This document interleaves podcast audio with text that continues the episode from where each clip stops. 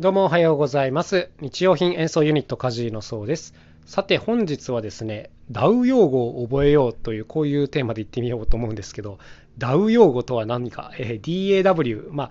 そうですね、あのパソコンとかでこう音楽を作る時のソフトが DAW と呼ばれることが多いんですけども、最近こういうのを1から0から勉強しているので、もう本当にこう初心者なんですけども、まあ、自分がこう不思議だなと思ったところをちょっといくつかピックアップしてお話ししていこうかなと思います。まあ、なんかあの今までずっとアナログ人間でもう録音とか編集とかは全部相方にお任せしていたんですけども、まあ、やっぱり自分もちょっと触れるようになりたいなと思っていろいろ用語とかを勉強してるんですけども、まあ、今までねやっぱざっくりとしか分かっていなかったんだけど調べてみるとあそういうことかっていうのがねちゃんと整理されるっていうところもあったりするのでまあまあ自分なりに調べたところというそんなところですね。で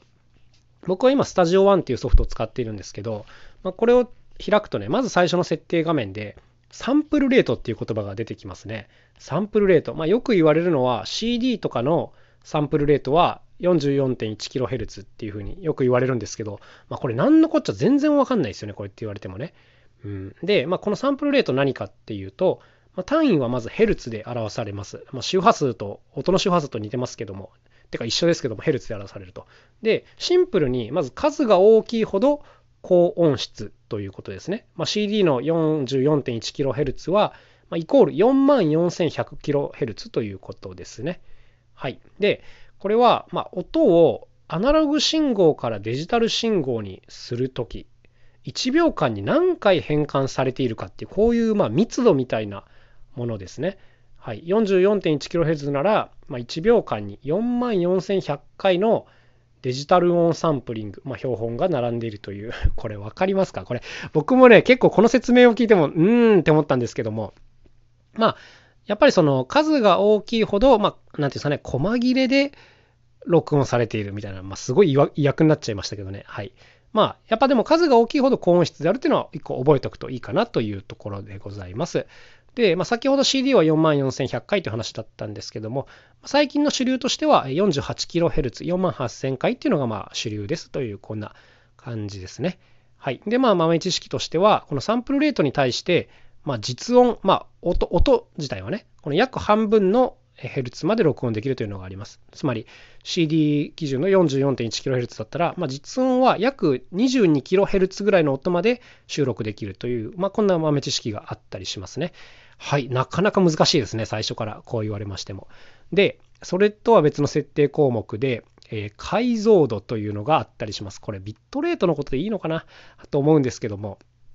このビットレートとかっていう言葉もまあ謎ですよね。はい。で、よく言うのは、これ CD とかでは16ビットと呼ばれています。で最近の主流は24ビットなんですけども、CD だと16ビットの 44.1kHz とか、こんな風に書かれることが多いですね。で最近の主流だと24ビットの 48kHz。まあ、えー、2448だったかな。ちょっと 言い方忘れちゃいましたけど。はい。こんな風な基準が一つあったりすると。で、このビットに関しては、えーまずね、ビット深度、ビットの深さっていうのが一つ重要な情報ですね。これは、先ほどまあサンプリングっていう言葉が一瞬出たんですけども、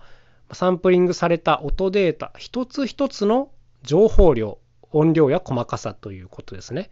はい。先ほどその1秒間になんか4万4100回のサンプリングがとか言ったじゃないですか。で、今度のビット深度っていうのは、この一つ一つ、まあ、切り分けられたデータの情報量ということですね。はい。だからまあ先ほどのサンプルレートとは、えちょっとだけニュアンスが違うということですね。で、えっ、と、8ビット。まあ、いろんなビットがあるんですけども、まず8ビットっていうのは、2の8乗、256の段階で、えーこう情報量が整理できると。16ビットっていうのは2の16乗なので、65,536段階で情報量がこう記入できるという、こういうことですね。はい。8ビットと16ビットだと、かなりこう、段階が違うわけです。でさらに24ビットとなると、え2の24乗になってくるわけですけど、はい。まあまあ、そういうもう天文学的な数字になるということですね。で、えっ、と、まあ僕が調べたところによると、まあ8ビットと16ビットの音質の違いっていうのはある程度分かりやすいと。まあそれは数字が全然違いますからね。256と65,536ではね。だけど、16ビットと24ビットともなってくると、もう細かすぎて人間には分かりづらくなってくるっていう、まあこういうお話みたいですね。はい。まあ、とはいえですね、やっぱりこの CD 音質と、えー 48kHz、えー24ビットで取るのだと、えー、ちょっと細かさが違ってくるということですね。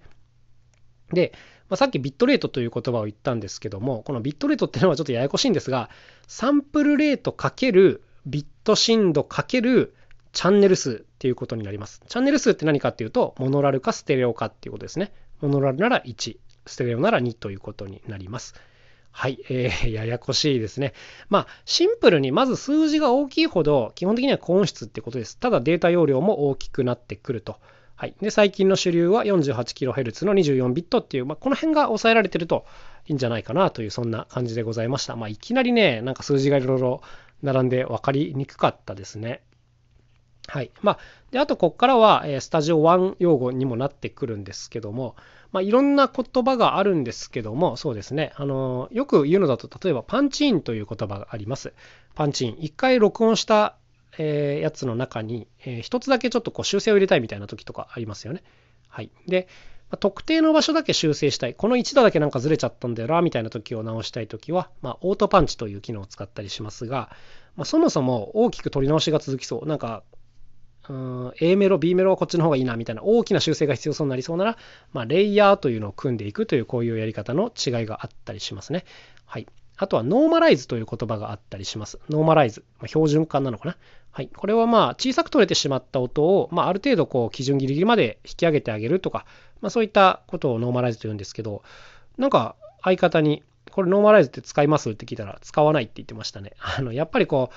無理やり引き伸ばすんで音質の劣化が多少出てくるから、まあ、基本的にはやっぱ録音時に結構基準ギリギリまで取っておくっていうのがやっぱ基本だねっていうことはまあ言ってましたね。はい。だからこのノーマライズって便利な機能なんですけど意外と使わないとかこういうこともあったりします。こういうのやっぱり実際やってる人の話を聞くといいっすよね。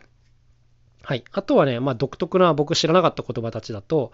えスリップサイ、あ、ストリップサイレンスっていう言葉があったりします。何のこっちゃ全然わかんないですね。まあ、これは、え無音部分とかノイズをカットするような機能ですね。スタジオ1独特なのかな。はい。あとは、クオンタイズ。まあ、これはちょっと聞いたことあるなっていう言葉だったんですけど、クオンタイズってよくあの、リズム系の話で出てくる言葉なんですが、まあ、クオンタイズ何か直訳すると量子化ですね。量子化。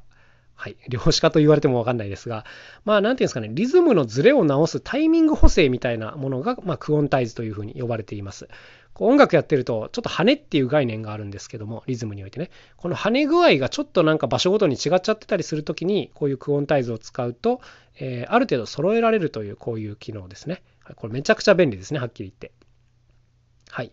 であとはそうですね、スタジオワン用語だと、まあ、インスペクターっていう言葉があったりします。これは、えー、各トラックの調整っていう意味かな。そうやって書いてくれよと思うんですけども、はい、独特なこういう用語があったりしますね。はい。あとは、えー、コンピングっていう言葉があったりしますね。コンピングってあの、ドラムで言うとジャズのまあテクニックの一つなんですけど、まあそれとはまた全然違うと。まあいろんなこうテイクからちょっと切り張りをして一つのテイクを作るっていうのをコンピングと言ったりするという、まあこういう言葉がいろいろあったりしますね。あとはマーカーとかね。マーカーっていうのはこの曲の流れの中の特定の場所に目印を作っておくと。例えばこう A メロの最初はここですよとか、サビの最初はここですよっていうところにこう旗を立てるような感じで印をつけとくのを、まあ、マーカーというような言葉があったりしますね。こういうのもなんか名前を知らないと、あの機能、あの機能みたいに言うことになっちゃうんで、あの、まずは名前を知るっていうのが大事なとこかなと思うんですけども、本当にもう説明書とにらめっこですよ。分厚い説明書があるんですけども、なんかそれをバーッと見ていって、まあ今まであの、録音経験とかはある程度あるんで、あれはどうやってやるんだろうなみたいな、こう、全部の機能をもちろん読み込むわけじゃなくて、あの自分がよく使いそうな機能から覚えていくんですけども、まあ、何せよね、名前がわかんないと何とも処理ができないっていうところがあるんで、まずはこういう自分なりの用語集を、はい、作っていますけども、まあ、こうやってね、ラジオとかを使って人に説明するっていうのがやっぱ一番ですね。うん、自分がなんか、あの、うんってなんかこう、ぬるっとしたところはうまく説明できないので、はい、こういうのを、ま上手に説明するっていうのが、まあ、一つ、あの、私にとってはお勉強の出口になっているので、